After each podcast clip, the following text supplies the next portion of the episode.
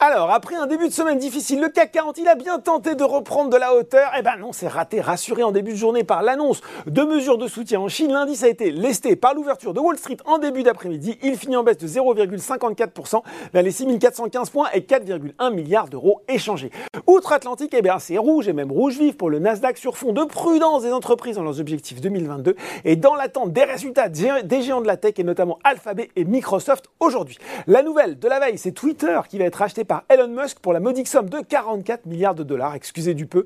Donc tout ça, ça nous donne à 17h45 un Dow Jones à moins 1,38% vers les 33 578 points et un Nasdaq à moins 2,8% vers les 12 637 points. Allez, on revient à Paris et ce sont les valeurs parapétrolières et pétrolières qui carburent avec le rebond du baril de Brent. CGG, Vallourec, Schlumberger ou encore Total Énergie sur le CAC 40.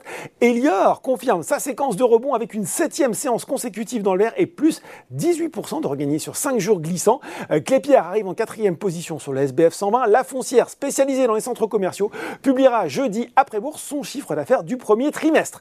Côté baisse cette fois-ci, eh bien c'est marche arrière toute pour Forestia. Alors Forvia, l'équipementier automobile mondial né du rachat par Forestia de son concurrent allemand, est là, a anticipé des objectifs annuels dans le bas de la fourchette attendus par les analystes, évoquant la prudence en raison de la guerre en Ukraine, soit des ventes comprises entre 23 et 24 milliards d'euros avec une marge opérationnelle entre 4 et 5 de façon plus générale d'ailleurs. Hein, les valeurs de l'auto ont toutes euh, connu des avaries moteurs à l'image de Valeo, Renault ou encore Stellantis.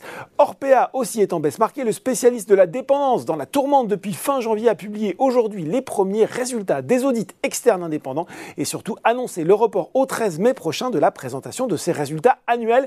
Enfin, Alstom était le dernier wagon du CAC 40. Le groupe ferroviaire a confirmé avoir déposé une demande d'arbitrage devant la Chambre de commerce internationale relative à son acquisition de Bombardier Transport. Le accuse son homologue canadien de, je cite, manquement à certaines dispositions contractuelles.